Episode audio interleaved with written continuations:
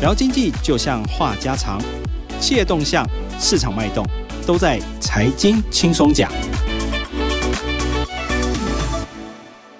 各位听众，大家好，欢迎收听由静好听与静周刊共同制作播出的节目《财经轻松讲》，我是副总编辑曹以斌。我们这礼拜要讲一个台湾 IC 设计界的龙头哈，联发科技的子公司，它最近要挂牌上市。那我们今天赶快来欢迎我们的来宾仲兴，请跟大家打个招呼。大家好，我是陈仲兴。仲兴这一次哈写了一个达发科技要挂牌上市哈。可不可以跟大家先介绍一下，我们这次为什么要写它？呃，因为它这个礼拜四也要挂牌上市了。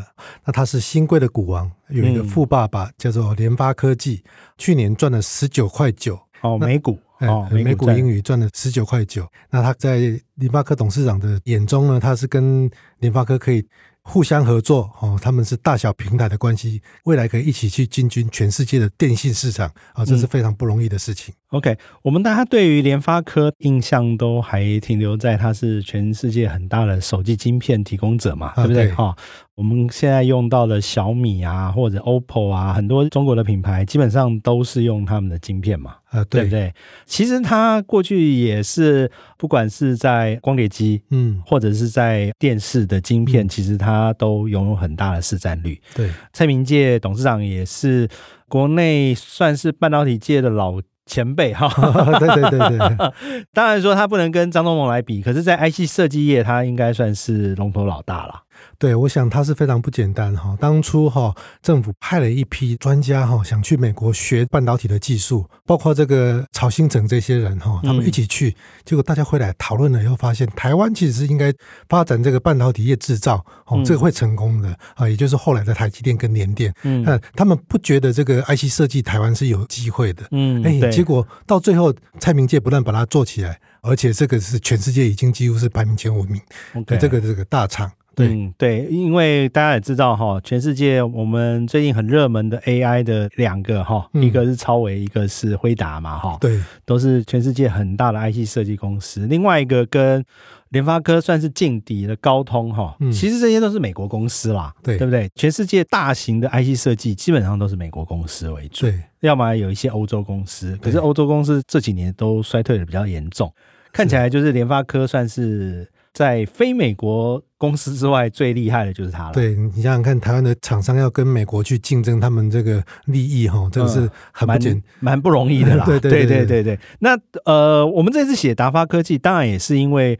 达发科技，它就像你讲的，就是说每股赚了快两个股本，而且它是连续十五个月在新贵是蝉联股王嘛？对对，最高的股价到多少？哦，八百块，一度超越联发科哈，啊，等于说连富爸爸都超越了，所以说这个小金鸡对于联发科也算蛮重要的嘛。对，当然以前就是应该是母鸡带小鸡，对，哦，那达发因为比较早。就切入这个电信市场，那联发科等于可以跟他一起合作啦。合作这个是，因为当然我们刚才也提到嘛，联发科是做手机晶片嘛。对，讲实话了哈，如果做手机晶片，我们手机要连上网络哈，连上这个通讯哈，基本上还是要透过中华电信嘛。是，不管是台湾大或者是其他的这些电信业者，这些电信业者使用的基地台也好，或者是电信设备也好，这一块假设你可以切入的话，其实也是。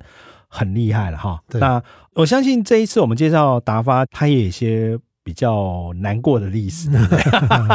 我我看你写的这一篇哦，其实我看完了之后，还才知道哦，原来他曾经是这个蔡明介眼中很头痛的公司，是？可不可以讲这一段历史？达发以前叫做洛达哈，它是明基下面的转投资。那、嗯、我们都知道，这个明基以前有希望一度去合并这个西门子，对啊，结果这个就失败了，失败了。嘿，嗯、那他只好把这个洛达哈卖给联发科，哈、嗯，来解决他财务上的一些困难。对，那其实这个洛达那时候就颠沛流离嘛，就转转到这个联发科手上。嗯，那蔡明介刚开始也不知道说，哎，这个要怎么去协助他把它做起来。嗯，所以他刚开始是蛮惨淡经营的。他做一些，比如说这个功率放大器啊、PHS 手机啊的这个晶片。那 PHS 手机大家都知道，后来就消失了。对，哦，那你想看他能够赚什么钱呢？对，哦，所以他刚开始虽然哦有一度把它美股做到 EPS 快一个股本这样子。嗯，二零一五年甚至上新贵，嗯，结果竞争太激烈了哦，那那像 PHS 又消失了，那他怎么办？他只好下新贵啊。本来原本二零一七年想说上市的，后来就是蔡明介就觉得说，哎，那我们就整个集团因为也碰到一些瓶颈，就做一些调整。对，他就把这个当时的这个副董事长谢清江，就是当了联发科十年总经理的这个谢清江，嗯，派到这个洛达这边去，让他好好整顿。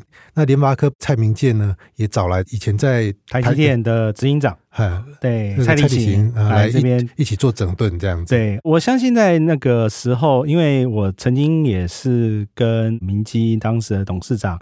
李坤阳很熟啦，他那时候其实蛮惨的啦，因为明基那时候当然说很想做好台湾的本土手机品牌啦，是啊，那他那时候野心也很大，想说当时如果吃下西门子的话哦，可能可以扩大在欧洲的市占，没有想到就是说。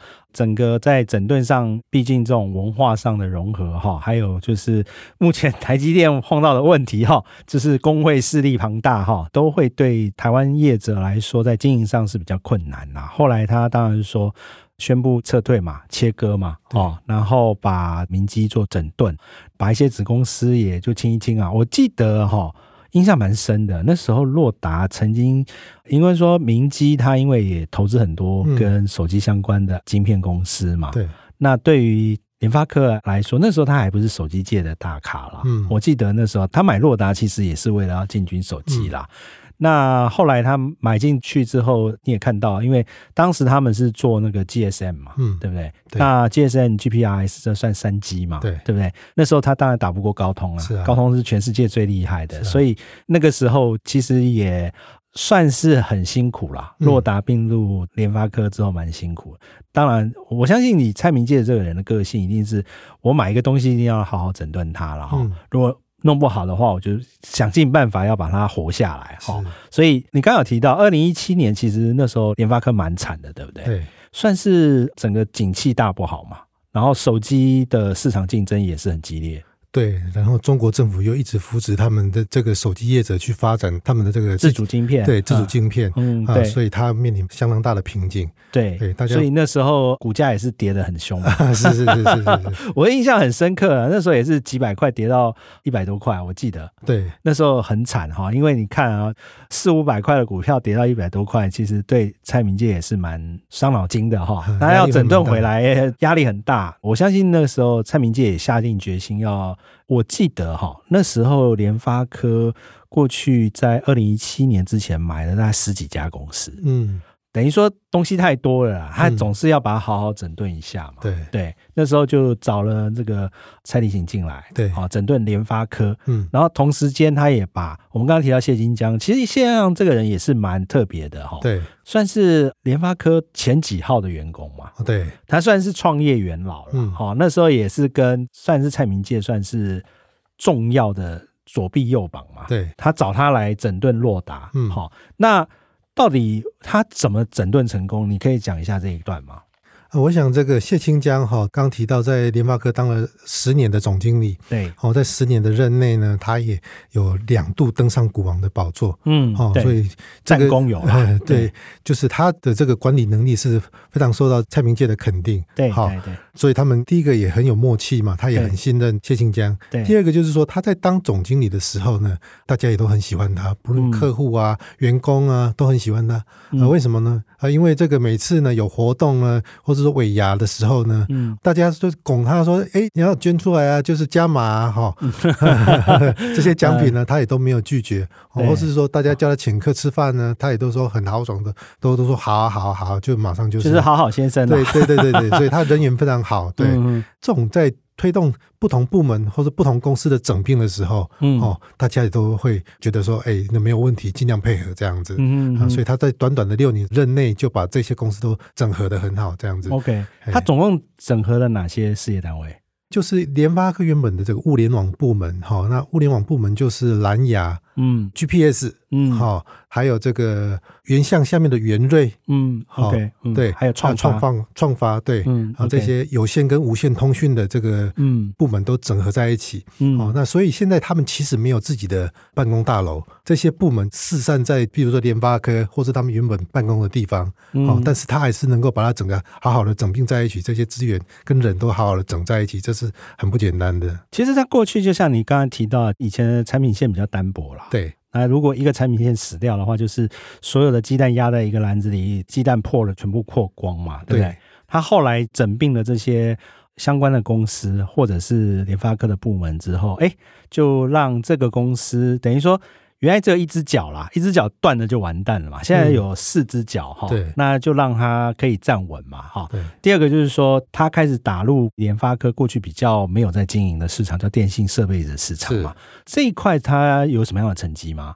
对，它现在已经是全球前三名了哈。嗯。就是我们一般看到我们家里面的这个网路盒。网络盒里面的晶片就都是达发做的，哈，在全球占有率前三位，这是很不简单的。那个过去都是美国的博通嘛，啊，对，博康嘛，博康他们在做嘛。那其实他们要打入这也不容易啊，因为毕竟像我过去跑过这些电信公司，这些电信商要用一个产品，其实他要经过相当长的认证时间，不是一个简单就是说我价格比较便宜，我就可以打进去。对，它那个认证其实是要很花时间，毕竟你要那么多设备能够。